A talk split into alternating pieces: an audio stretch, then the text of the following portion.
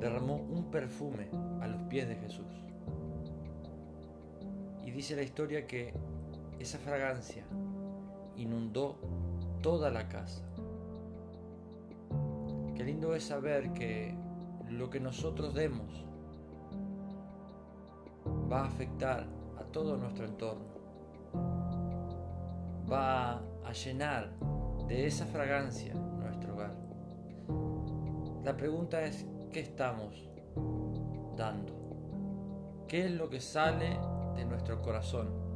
Esta mujer dio el perfume más caro que ella tenía y lo derramó a los pies del maestro como una señal de honra, como una señal de afecto, como una señal de que ella amaba al Señor. Pero lo que salió de su corazón, esa fragancia inundó toda la casa. ¿Qué está saliendo de nuestro corazón? ¿Qué son las cosas que salen de nuestra vida que están afectando a toda nuestra casa?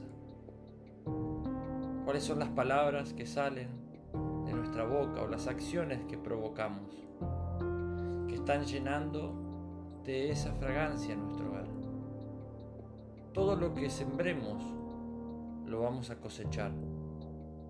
Jamás vamos a poder cosechar algo que nunca haya sido sembrado.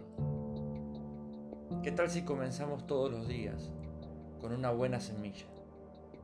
Lo seguimos repitiendo día a día hasta que esa fragancia inunde toda nuestra casa.